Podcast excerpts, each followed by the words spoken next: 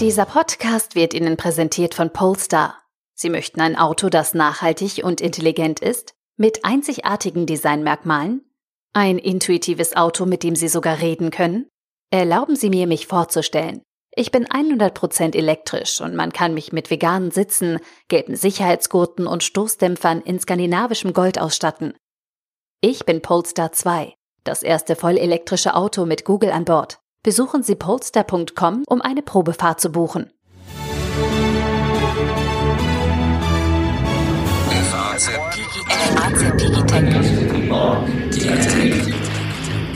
Herzlich willkommen zu einer neuen Folge unseres FAZ Digitech Podcast. Über die Zukunft haben wir hier schon sehr oft gesprochen. Sie hat uns fasziniert. Sie hat uns immer fasziniert, bislang allerdings auf Basis bestehender Technologien. Wir haben zum Beispiel über künstliche Intelligenz und Quantencomputing gesprochen und dann darüber nachgedacht, was eigentlich sein wird in 10 oder 20 oder 30 Jahren auf Basis dessen, was wir heute schon an Technologie haben. Heute wollen wir den Blick ein Stück weiten, nicht unbedingt was das Zeitliche angeht, aber die Perspektive. Wir haben nämlich einen Gast, der sozusagen in zwei Welten zu Hause ist. Wir sprechen heute mit Karl Ludwig von Wendt, der einerseits Unternehmer und Fachmann auch in künstlicher Intelligenz ist und andererseits Science-Fiction-Autor, der sich also ganz real mit der Technologie beschäftigt, wie sie heute existiert und der aber auch ganz frei darüber hinaus denkt, was fiktiv daraus einmal werden wird. Ein breiteres Publikum kennt ihn unter seinem Pseudonym, unter dem er Bücher veröffentlicht. Der heißt Karl Olsberg da, ist bekannt geworden unter anderem durch einen Jugendroman mit dem Titel Boy in a White Room, erschienen 2018. Und jetzt hat er ein neues Buch geschrieben, ein Buch, das als Hörbuch erscheinen wird jetzt demnächst. Es heißt Neopolis, die Stadt aus Licht. Aber bevor wir dann über die Details sprechen, möchte ich ihn erstmal begrüßen. Hallo, Herr von Wendt. Hallo, Herr Amoster. Schön, dass ich dabei sein kann.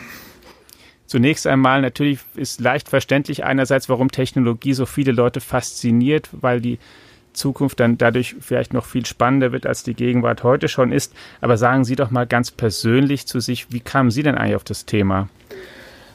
Also das fing bei mir auch schon in der Kindheit an. Ich habe auch gerne Science-Fiction-Romane gelesen. Äh, ich glaube, viele Nerds, wie man das heute nennt, äh, sind mit Science-Fiction groß geworden. Und das prägt dann schon so ein bisschen auch die, die Sichtweise auf die Zukunft, die man sich eben auch als äh, eine Menge von Möglichkeiten, von technischen Möglichkeiten vorstellt. Und so bin ich quasi schon sehr früh zu dem Thema Technik gekommen, habe dann äh, während meines Studiums der Betriebswirtschaft äh, mich intensiver mit den damals noch sehr neuen Computern äh, beschäftigt. Neu insofern, dass man die eben da erst ganz zu Anfang zu Hause kaufen konnte. Ich hatte 1981 mir ein PC für zu Hause, also PC hieß der damals nicht, das war so ein TI-Heimrechner mhm. äh, gekauft und das war noch eine echte Seltenheit, dass man sowas zu Hause stehen hatte. Natürlich gab es auch nicht viele Programme, also äh, musste ich mir die Dinge, die ich damit machen wollte, teilweise auch selber programmieren, habe so angefangen programmieren zu lernen und bin dann auch mit dem damals auch noch sehr neuen Thema künstliche Intelligenz in Kontakt gekommen.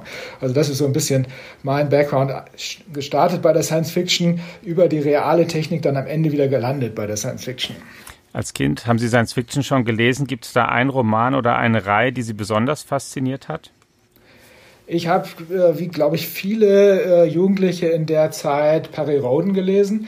Das mhm. war so damals so ziemlich das Einzige, was man sich als Kind auch leisten konnte. Die Hälfte, ich weiß nicht mehr, was die gekostet haben, also deutlich unter einer Mark. Äh, das war noch Taschengeld-kompatibel. Es gab jede Woche ein neues.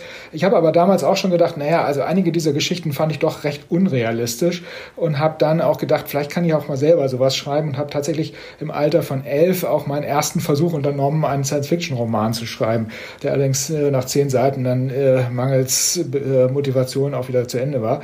Aber also da wurde mir das sozusagen schon in die Wiege gelegt. Was war das Thema? Da, also ich, ich weiß noch, dass es äh, darum ging, äh, irgendwie eine Expedition ins Erdinnere, wo irgendwie so eine große Höhle, äh, also ein bisschen Jules Verne-mäßig, allerdings war meine Erde eben nicht komplett hohl, sondern es gab einfach nur einen Hohlraum unter der Erde, in dem irgendwie Dinosaurier überlebt hatten. Irgendwie sowas in der Richtung. Genau weiß ich es auch nicht mehr. Leider ist das Fragment verschollen. Jetzt haben Sie ein neues Buch geschrieben. Ich habe den Titel zu Beginn schon gesagt. Es heißt ähm, Neopolis, die Stadt aus Licht, wird als Hörbuch, als Audible-Hörbuch erscheinen in wenigen Tagen.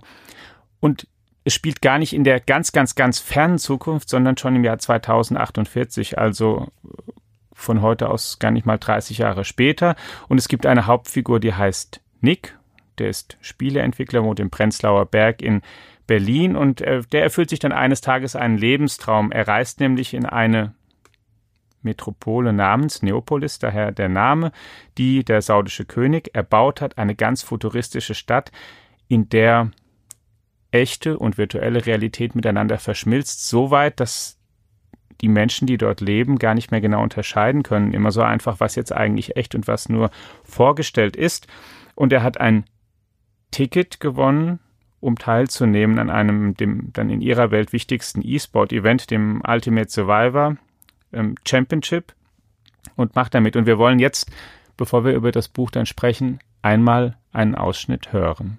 Gerade als ich die Brille abnehmen wollte, erschien neben dem Djinn eine virtuelle Schönheit mit dunklen, mandelförmigen Augen und langem schwarzen Haar, das zu einem Zopf gebunden war.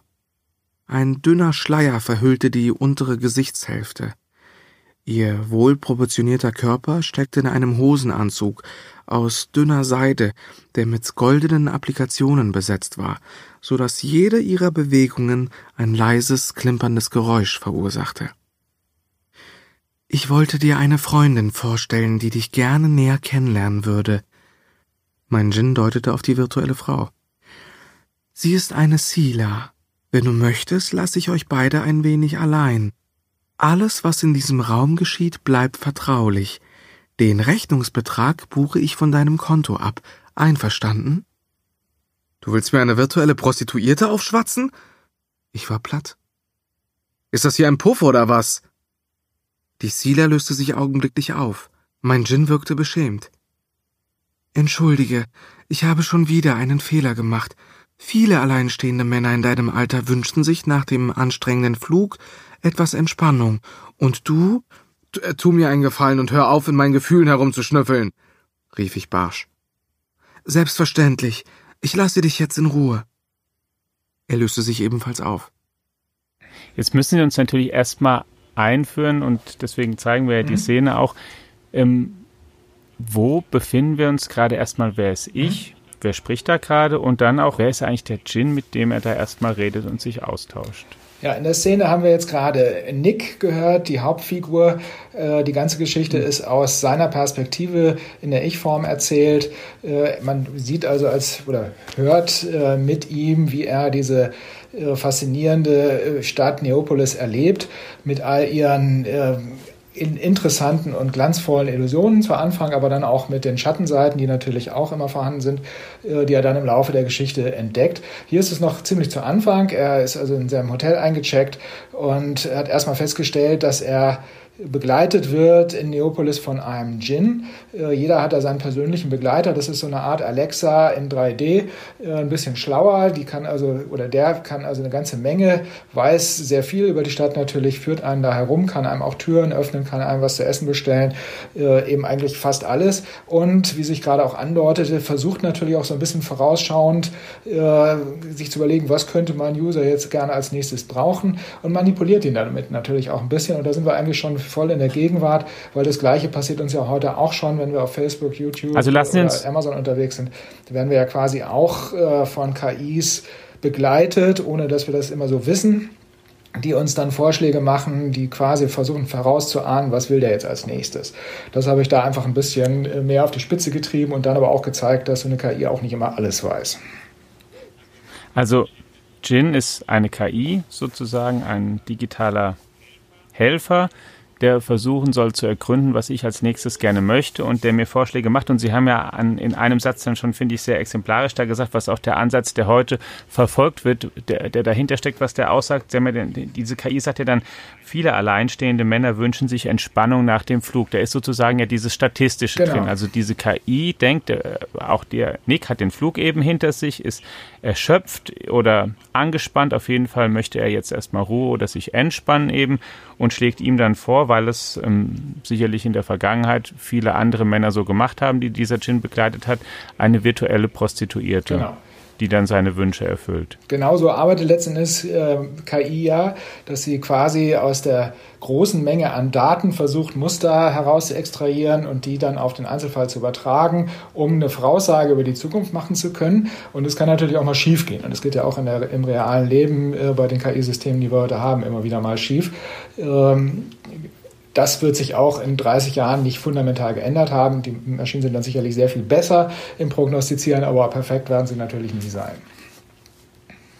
Haben Sie sozusagen auf die Spitze getrieben, wie Sie es auch schon selbst formuliert haben, was KIs heute machen? Also wenn ich heute im Internet etwas suche oder wenn ich äh, entweder einen Begriff oder wenn ich ähm, etwas einkaufe, wenn ich etwas streame bei den großen Anbietern, dann ähm, bekomme ich dieses Angebot direkt, aber natürlich arbeiten dann Algorithmen im Hintergrund, die versuchen zu ergründen, naja, wenn er sich dafür interessiert hat, dann empfehle ich ihm auch das hier oder das hier, denn in der Vergangenheit war es so gewesen, Leute, die A gekauft haben, haben eben vielleicht auch Buch B oder genau. C gekauft. Und es geht tatsächlich ja um große Volumina, also ein ganz, was ich zum Beispiel ge gelesen habe, mal selbst an Statistiken, ein Großteil der, der auf zum Beispiel Netflix gestreamten Filme sind Filme, die wirklich vom System Leuten empfohlen würden, vom Algorithmus. Also ein Teil der Filme haben natürlich die Leute direkt gesucht, die Nutzer. Und ein sehr großer Anteil aber sind Filme, die den Nutzern dann von, von Netflix selbst erst empfohlen wurden und die dann ausgesucht ja, wurden ja. auf Basis von KI, wie sie heute existiert. Genau. Das wird mit Sicherheit äh, sich noch sehr äh, viel weiterentwickeln, bis diese Maschinen viel genauer, als wir selber eigentlich wissen, was wir wollen. Und da ist natürlich ein bisschen auch die Gefahr, dass dann die Grenze zwischen äh, vorausahnen, was der User will, und den User dahin lenken, was ich will, dass der User will, die Grenze ist natürlich fließend. Und auch das ist ein Thema, was in Neopolis äh, vorkommt, äh, dass eben die Maschinen auch äh, nicht nur beobachten, nicht nur helfen, sondern natürlich auch manipulieren. Ist es wirklich Manipulation? Denn am Ende entscheide ich mich ja trotzdem immer noch selbst, ob ich das jetzt gucken oder kaufen möchte. Viele Empfehlungen funktionieren ja gerade deswegen, weil sie halt einfach gut sind. Also Manipulation ist es natürlich, äh, weil in dem Moment, wo ich einem User einen Vorschlag mache, manipuliere ich ihn schon. Ob das was Schlechtes ist, ist eine ganz andere Frage. Nicht jede Manipulation in dem Sinne ist ja negativ. Das ist ja durchaus in meinem Interesse, wenn ich jetzt äh, ans Netflix gucken will, dass ich da Vorschläge bekomme, die mich interessieren und nicht irgendwas, was mich nicht interessiert. Insofern ist das, ist das nichts per se Negatives. Aber man muss sich immer bewusst machen, dass einem damit natürlich die Maschine auch ein Stück weit in bestimmte Richtungen treibt. Also es ist bekannt, wenn man das analysiert, dass YouTube zum Beispiel äh, in dieser Autoplay Funktion immer radikalere Videos vorschlägt, wenn man zum Beispiel sich für politische Themen interessiert, dann werden die automatisch äh, gezeigten äh, Videos nach und nach immer extremer, weil die Maschine einfach gelernt hat, je extremer, desto länger bleibt er dabei. Und äh, das kann natürlich dazu führen im Einzelfall, dass man dann anfängt zu glauben, was man da sieht, weil man ja das immer wieder wiederholt bekommt und immer extremer und äh, damit natürlich auch eine Einflussnahme stattfindet. Das kann man gar nicht verhindern. Also jede Art von Vorschlag, jede Art von Information ist immer auch Einflussnahme. Das muss nicht per se was Schlechtes sein, aber wir müssen halt genau hinschauen, was, das, was wir da machen. Also so hinschauen, wie wir bei anderen Menschen hinschauen würden, die uns etwas empfehlen oder raten, ob wir das machen sollen oder nicht? Ja, zum Beispiel. Wobei bei den anderen Menschen haben wir natürlich viel mehr Möglichkeiten äh, einzuschätzen, was da passiert. Wir kennen diesen Menschen unter Umständen oder wir kennen ihn nicht, dann sind wir grundsätzlich erstmal ein bisschen misstrauischer. Wir haben sowas wie Mimik, Tonfall und so weiter, um äh, einschätzen zu können, was will der jetzt von mir? Äh, macht er das, weil er mich gern hat? macht er das, weil er mir was verkaufen will? Und so weiter und so fort. Da haben wir also viel mehr Kontext, um so eine Empfehlung zu bewerten. Wir merken ja oft überhaupt gar nicht, dass die Informationen, die wir wir äh, vorgesetzt bekommen, eine Auswahl ist. Wenn ich zum Beispiel bei Google einen Suchbegriff eingebe und Sie geben denselben Suchbegriff ein, sehen Sie andere Ergebnisse. Das ist den meisten Leuten gar nicht klar. Da manipuliert mich also die Suchmaschine schon dadurch, dass sie mir bestimmte Treffer äh, eher anzeigt als Ihnen. Und äh, da wir das nicht merken, ist es viel schwieriger, bewusst mit dieser Art von Manipulation umzugehen, äh, gezielt Auswahl zu treffen und zu überlegen, will ich das jetzt eigentlich wirklich? Mich stört ein bisschen der Begriff Manipulation, weil er schon negativ konnotiert ist und ich eigentlich ja auch im Umgang mit anderen Menschen jetzt nicht jedem auf dieselbe Frage zwingend immer dieselbe Antwort gebe, weil ich mich ja auf den anderen oder die andere dann schon einlasse und dann vielleicht oft auch in, in Bezug auf diese Person eben antworte und das muss ja nicht identisch sein. Mhm. Stimmt, also wie gesagt, ich sehe das nicht grundsätzlich negativ. Natürlich ist es sinnvoll, dass eine Suchmaschine kontextspezifisch versucht, mir das, äh, die Frage zu beantworten, die ich hier gestellt habe, so gut wie möglich. Das ist absolut sinnvoll. Und das würde auch gar nicht mhm. funktionieren, wenn die immer nur äh, mir Sachen sagen würde, die ich gar nicht wissen will. Das ist vollkommen klar. Aber trotzdem müssen wir uns einfach bewusst machen, dass zum Beispiel, wenn ich jetzt bei äh, YouTube äh, sorry, bei Google bestimmte Begriffe eingebe und eine bestimmte Meinung zu diesen Begriffen habe und mir Google dann entsprechend mehr Beiträge zeigt, die diese Meinung bestätigen, dass ich damit nicht mehr die objektive Realität sehe, sondern einen Ausschnitt aus dieser Realität, der immer stärker von meinen eigenen Vorlieben und Wünschen gefärbt wird. Und das begünstigt halt diese berühmte Filterblase, auch wenn die äh, sicherlich jetzt nicht überall vorkommt und nicht jeder äh, quasi durch Nutzung von Google schon automatisch äh, Verschwörungstheoretiker wird, ist schon eine gewisse, äh, gewisse Tendenz da, dass wir uns in bestimmte Richtungen bewegen, weil wir einfach nicht bewusst genug damit umgehen. Und das ist eigentlich mein, mein Punkt oder mein Wunsch sozusagen. Ich will nicht äh, die Technik schlecht machen, die ist nicht schlecht, die brauchen wir und wir brauchen sie insbesondere, wenn wir in der Zukunft eine Überlebenschance haben wollen. Aber wir müssen richtig mit ihr umgehen. Wir müssen lernen, äh, skeptisch zu sein, uns bewusst zu machen, was wir da eigentlich tun. Und wir müssen vielleicht auch dem einen oder anderen Konzern ein bisschen auf die Finger schauen, was er da mit uns macht, denn natürlich machen die das nicht aus Nächstenliebe. Das ist mit Sicherheit richtig. Die wollen Geld verdienen und ähm, zumindest wollen sie einen Zustand erreichen, in dem jemand bereit ist, dafür zu bezahlen für das Produkt oder eben damit Zeit zu verbringen, dass jemand vielleicht dort Anzeigen schaltet. Noch einmal möchte ich aber zurückkommen auf, auf einen Satz, den Sie jetzt gerade eben auch gesagt haben. Ich nehme dann die Realität vielleicht nicht so wahr, wie sie objektiv ist, aber ohne Google nehme ich sie ja auch vielleicht nicht objektiv wahr, weil ich ja immer schon auch im Umgang mit anderen Menschen auch die anderen Menschen ja im Grunde, für, mir kommt vielleicht zufällig vor, aber eigentlich treffe ich ja Menschen, die ich gerne mag oder bei denen ich feststelle, die haben irgendwelche Interessen, die ich auch habe, mit denen verbringe ich Zeit. Ich verbringe auch in meiner Freizeit mit anderen Menschen, die eben nicht mit Menschen bewusst, die ich nicht leiden kann oder damit ich mal was anderes erlebe, sondern halt mit welchen, die mir sympathisch sind. Was ist bei Google oder was ist bei, beim Internet denn anders? Wie gesagt, ich glaube, dass der Kontext einfach sehr viel reichhaltiger ist, wenn ich in der Realität mit einem Menschen spreche. Wenn wir jetzt beide telefonieren. Wir kennen uns äh, nicht gut, mhm. äh, aber ich weiß zumindest ungefähr, äh, was sie so machen. Und äh, wenn sie mir Dinge sagen, dann kann ich die anders einschätzen, kann die anders bewerten, als wenn ich die per E-Mail geschickt bekomme oder in einer Suchergebnis-Trefferliste sehe oder auf irgendeinem äh, Blog, was ich noch nie vorher gelesen habe und von dem ich gar nichts weiß. Das heißt, der Kontext darüber, was ist das für ein Mensch, was, was macht der sonst noch, was weiß ich über den, wie ist der so drauf, wie spricht der auch, äh, das, das gibt mir sehr viel Informationen, die ich benutzen kann. Die habe ich halt nicht, wenn ich ein Suchtrefferergebnis sehe, insbesondere wenn ich mir wie sehr viele Menschen gar nicht bewusst bin, dass da überhaupt eine Empfehlung drin steckt. Die, viele Leute glauben eben einfach, es wird das Wahrscheinlichste angezeigt oder das, was alle anderen auch sehen. Und das ist halt nicht so. Jetzt haben Sie in Ihrem Buch einmal natürlich die Technik, wie wir gerade besprochen haben, schon zum Thema gemacht, also künstliche Intelligenz und auf die Spitze getrieben oder weiterentwickelt und weitergedacht, das maschinelle Lernen und Deep Learning, was es heute schon gibt, was daraus vielleicht ähm, durchaus realistischerweise werden könnte, weil das viel Statistik ist und eben immer genauer wird, darin Menschen zu beschreiben oder ihnen Sachen zu empfehlen. Sie haben in dem Buch aber auch den Ort ganz bewusst gewählt und eben nicht spielen lassen in einer Stadt wie Frankfurt oder Berlin oder Hamburg im Jahr 2048, sondern sie haben die Stadt Neopolis genannt. Sie liegt in Saudi-Arabien. Sie ist orientiert an einem tatsächlichen Megaprojekt, was zumindest mal, mal, mal vorgestellt wurde vom saudi-arabischen Thronfolger mhm. ähm, unter dem Titel Neom.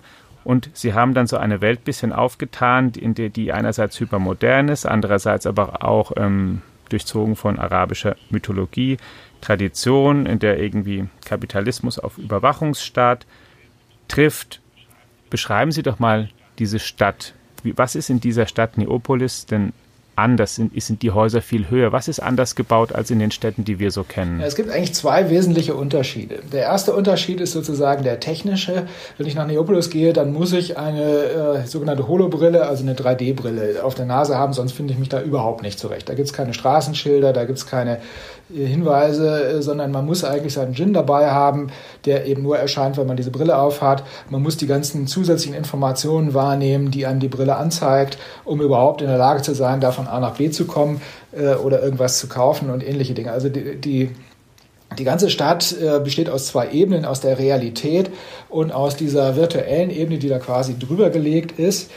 äh, wie so eine Art Lackschicht. Äh, interessanterweise ist aber mhm. bewusst äh, die Stadt auch so gestaltet, dass man häufig etwas für Illusion hält, es aber dann doch keine Illusion ist, um die äh, Touristen so ein bisschen quasi zu verunsichern und dadurch auch ein bisschen Spaß zu erzeugen. Also man kann sagen, es ist so ein bisschen eine Mischung aus Las Vegas und Disneyland äh, mit sehr, sehr viel technischen Effekten, sehr viel Glanz und Glamour, zumindest im Süden der Stadt. Im Norden sieht es eigentlich völlig anders aus. Der Norden äh, der Stadt ist äh, quasi nicht ganz Slums, aber doch äh, sehr, sehr ärmliche Viertel, wo eben immer noch sehr, sehr viele Menschen leben, die diese Zauberwelt im Süden überhaupt erst ermöglichen.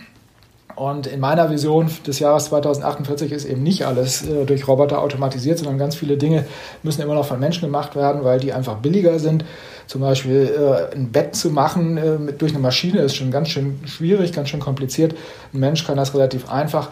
Also braucht man Billiglohnarbeiter und die äh, leben dort unter sehr erbarm erbarmungswürdigen Bedingungen als sogenannte Unberechtigte. Die haben also nicht mal einen offiziellen Aufenthaltsstatus, werden dann nur geduldet, haben dementsprechend auch überhaupt keine Ansprüche auf irgendwelche Sozialleistungen oder sowas und werden auch von den äh, Arbeitgebern teilweise äh, entsprechend behandelt. Das ist nämlich der zweite Aspekt, der besonders ist.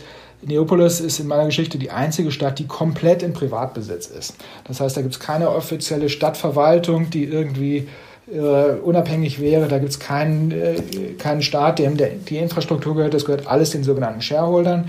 Die Stadt kann auch an der Börse gehandelt werden. Und dementsprechend haben die Shareholder auch äh, das Sagen, können Gesetze erlassen, können Vorschriften erlassen und entscheiden auch darüber, welche Sozialstandards gelten. Das ist also Kapitalismus. Die Shareholder sind welche Personen? sozusagen. Und das beides in Kombination äh, bildet sozusagen den spannenden Rahmen oder den Rahmen für die spannende Handlung, der der Nick dann ausgesetzt wird. Die Shareholders sind das wenige oder viele Leute? Also viele Einzelne? Das sind, äh, also es, es gibt natürlich theoretisch viele Shareholder, die halt ein paar wenige Aktien haben, aber es gibt den Shareholder-Rat, das sind die Hauptshareholder, die Hauptaktionäre, so wie auch in einem normalen DAX-Konzern eben zwar sehr viele kleine Aktionäre gibt, aber doch äh, vielleicht eine Handvoll von Großaktionären letztendlich bestimmt, was in dem Konzern passiert. So ähnlich ist das hier auch. Und der reichste von denen, äh, der größte Shareholder, ist auch gleichzeitig Vorsitzender dieses Shareholder-Rats, nämlich Aaron Keaton, ein äh, Unternehmer, der eben auch quasi so eine Art Disney ist, mit einem eigenen Freizeitpark dort aufgebaut hat und diese ganzen Illusionen mitgestaltet hat. Und der ist halt der Meister der Täuschung, wird er auch in der Geschichte genannt, äh, weil es ihm sehr viel Spaß macht, äh, Realität und Illusion miteinander zu vermischen. Was ist denn zum Beispiel real? Essen und Trinken Duschen, Baden. Essen und Trinken, Duschen, das Duschen, Baden echt? ist natürlich real. Die Häuser sind auch real. Die Fahrzeuge sind real. Es kann einem passieren, dass man äh, abends durch die Straßen läuft, dann plötzlich von einem Räuber angegriffen wird äh, mit geschwungenem Säbel äh, denkt, ah, wieder so eine Illusion, ignoriere ich jetzt einfach und dann packt der Räuber einen plötzlich am Kragen und zieht einen so ein bisschen zu sich und man kriegt einen Riesenschreck, weil der eben auch real ist, nämlich ein Schauspieler. Äh, genauso gut kann das aber auch eine Illusion sein. Äh, also es, man weiß es nicht so genau in vielen Stellen und das ist natürlich Absicht. Die Stadt soll sozusagen faszinieren dadurch, dass man nie so sicher sein kann, äh, was ist jetzt echt und was nicht, außer man nimmt diese Brille ab. Aber wenn man die Brille abnimmt, wie gesagt, verpasst man natürlich sehr viel.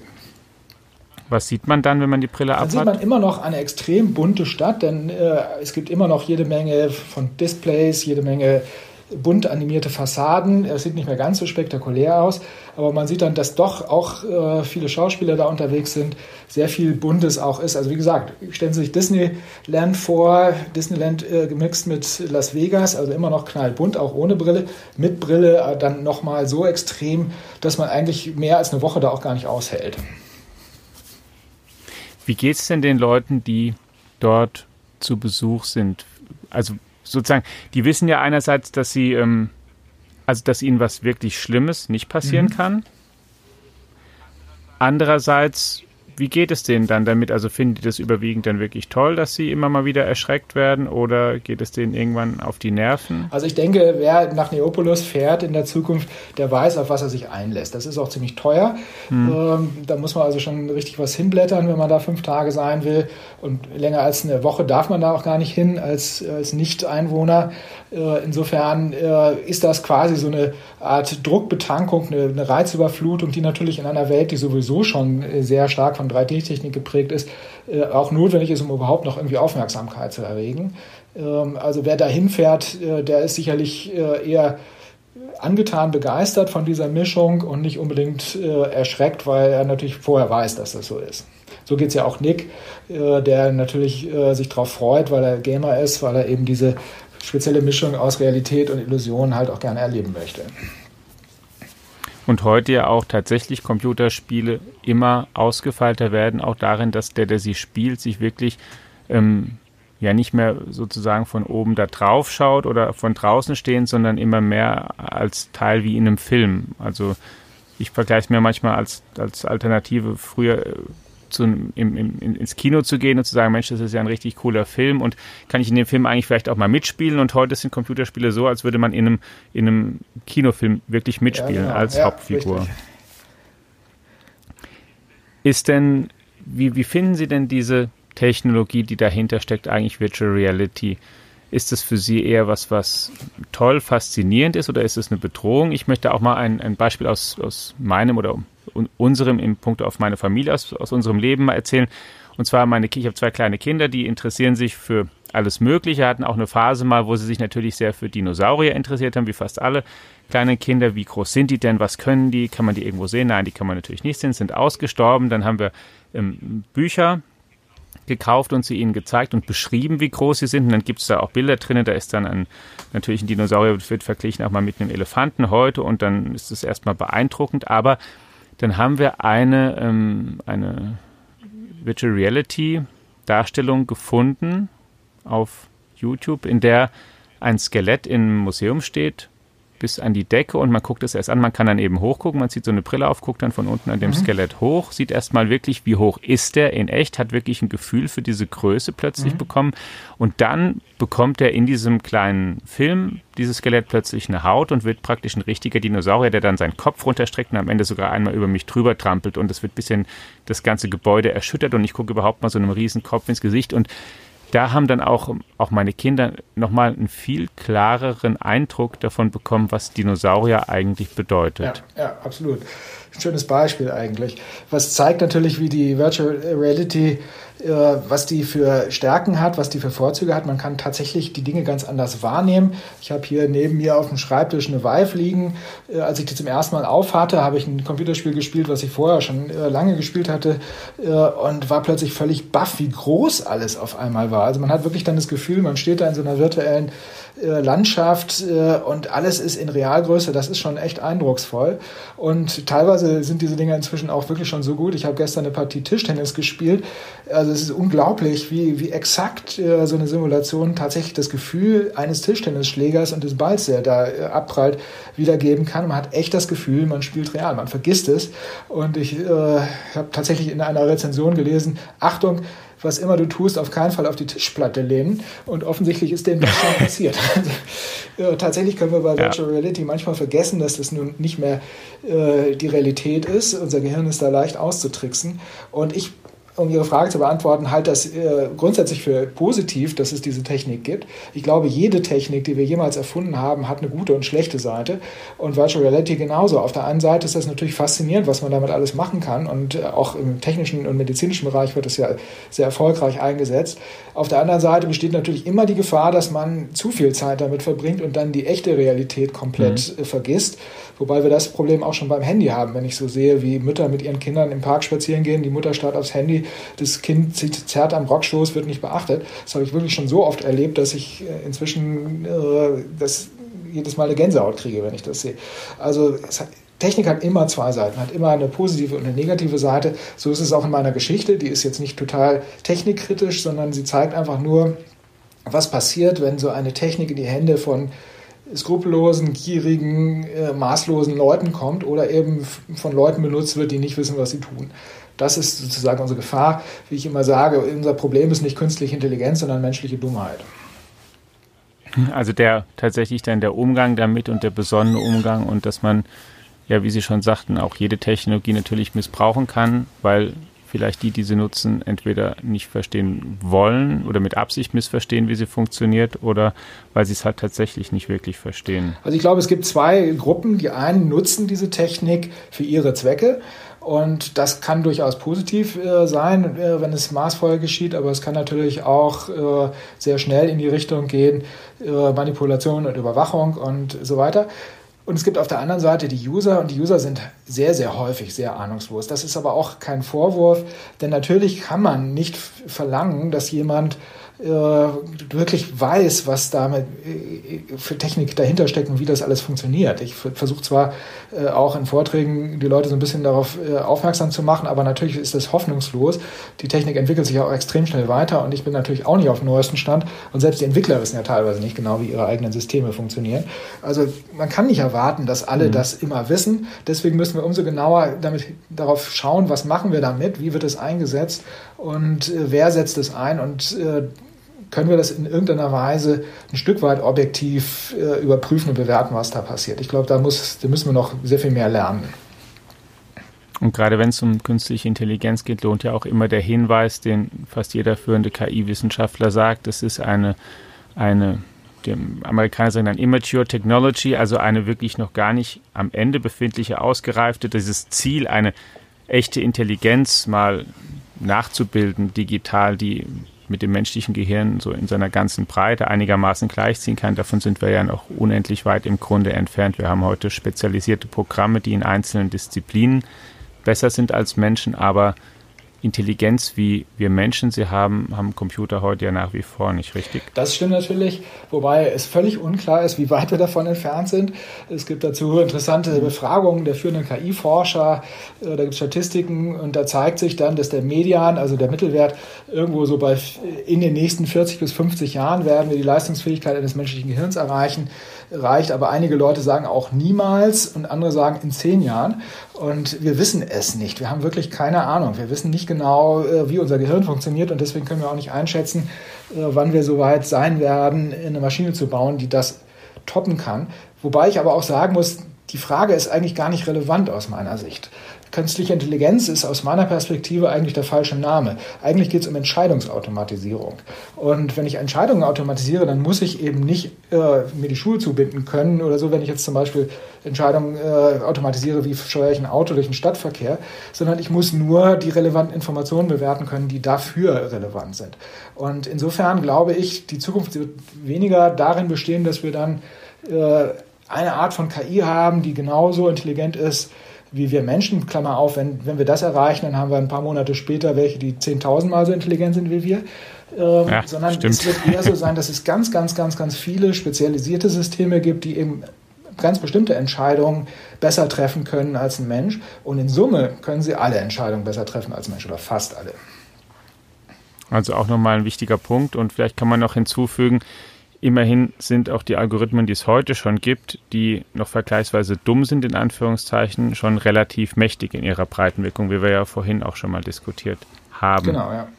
Die Gefahr liegt natürlich darin, dass diese Algorithmen tatsächlich immer nur auf ihr Spezialgebiet ausgerichtet sind. Und so der Worst Case des, der Zukunftsszenarien aus meiner Sicht ist nicht, äh, dass wir irgendwann das Terminator-Szenario äh, haben, was natürlich zu Recht von allen ernstzunehmenden KI-Forschern eher ins Lächerliche gezogen wird, sondern äh, das Problem wird sein, dass wir eine Maschine haben, die glaubt zu wissen, was sie tun soll, es aber nicht wirklich weiß, weil wir eigentlich nicht das wollten, was sie gemacht hat. So eine Maschine, die, was weiß ich, mhm. zum Beispiel irgendwie den Börsenkurs von irgendeinem Unternehmen versucht zu optimieren und dabei dann unglaublich hässliche Nebenwirkungen in der Umwelt oder sonst wo anrichtet, von der sie gar nicht weiß, dass es diese Nebenwirkungen gibt. Oder eben auch diese beschriebenen Phänomene, dass YouTube da äh, immer extremere Videos zeigt. Das liegt ja nicht daran, dass die KI irgendwie will, dass wir extremer werden, sondern die KI guckt nur, worauf reagieren die Menschen, was in diesen Videos passiert. Davon hat die KI natürlich überhaupt keine Ahnung. Und dementsprechend trifft sie Entscheidungen, die aus ihrer subjektiven Zielperspektive optimal sind, aber für den Menschen, der das nutzt, natürlich alles andere als optimal. Das ist sozusagen unser Problem oder ein Teil unseres Problems. Nick wiederum hat in ihrem Roman eine andere Reise dann zu bewältigen. Wir wollen noch einmal jetzt hineinhören in das Buch. Nick Weiertz ist jetzt also schon eine Weile in Neopolis und wir hören jetzt noch mal einen Ausschnitt aus einem späteren Abschnitt. Mhm. Während ich mit gesenktem Kopf zitternd einen Schritt vor den anderen setzte, rief ich mir das letzte Wort auf Adinas Zettel in Erinnerung. Ratrissa. Hochmut.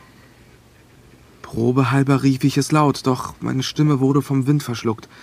Wenn mein Rufen überhaupt etwas bewirkte, dann höchstens, dass es noch kälter wurde.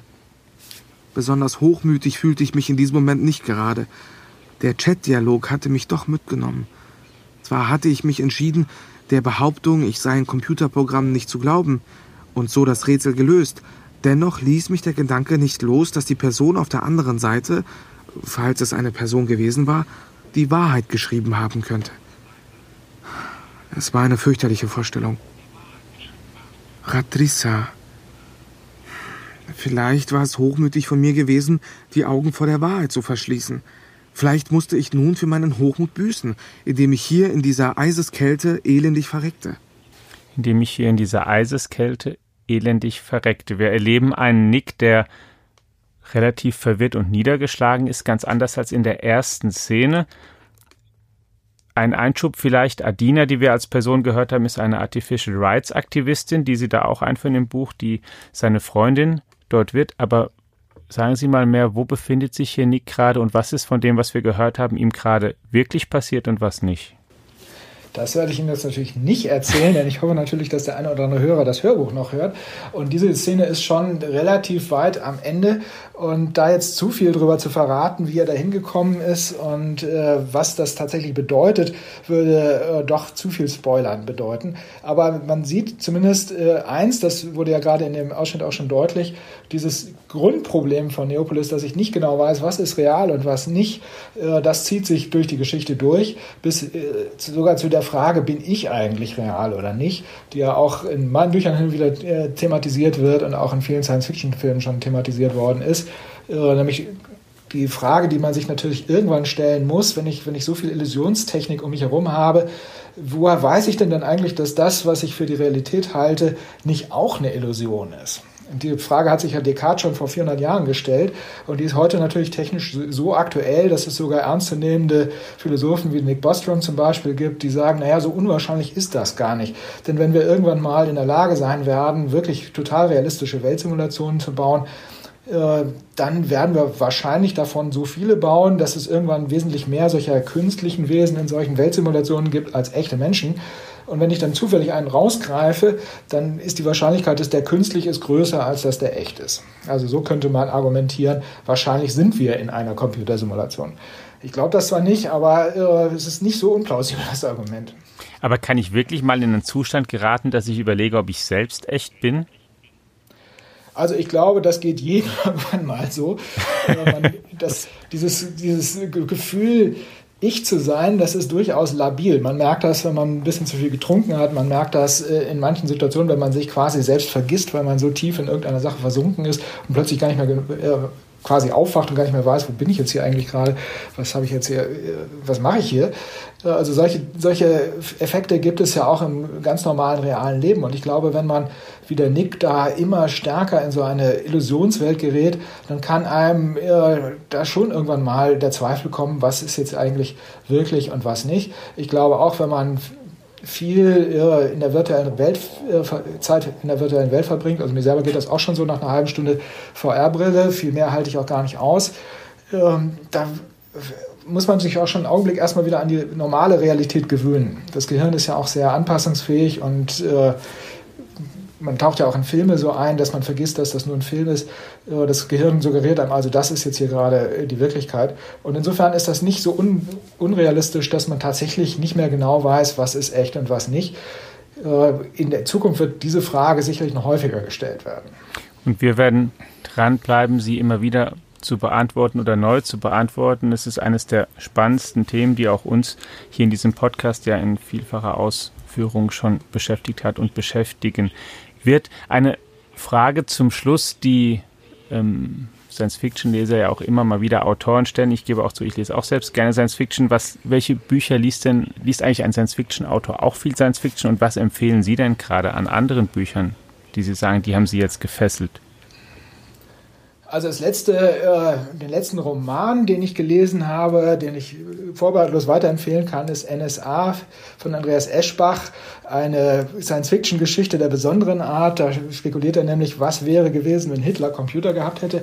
Ein unglaublich fesselndes und sehr, sehr gruseliges Buch. Mhm. Ähm, aber ich lese natürlich sehr, sehr viel nicht Science Fiction, einfach weil ich mich als Schriftsteller natürlich äh, irgendwie auch mit der Realität beschäftigen muss, die ich da darstelle. Gerade wenn ich Science Fiction schreibe, muss ich natürlich auch ein bisschen was über Technik wissen, über Physik und Philosophie und all solche Fragen. Das heißt, ich lese sehr viel Sachbücher und nur relativ wenig Unterhaltungsliteratur. Leider, muss ich sagen. Ja, liebe Hörerinnen und Hörer, Karl Olsberg alias Karl Ludwig von Wendt hat uns neugierig gemacht auf sein Buch Neopolis, die Stadt aus Licht, erscheint am 13. August bei Audible als Hörbuch. Da können Sie sich dann sozusagen die komplette Geschichte anhören von dem, wie Nick in Neopolis ankommt, bis zur Szene, die wir zuletzt hörten, bis dann zum Schluss. Ihnen, lieber Herr von Wendt, vielen Dank für das Gespräch und die Zeit, die Sie sich genommen haben.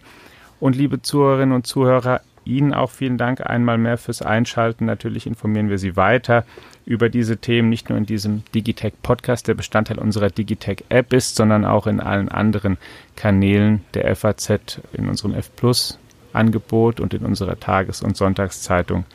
Bleiben Sie uns gewogen und eine gute Woche. Ciao. Ja, viel, vielen Dank auch von meiner Seite. Hat Spaß gemacht.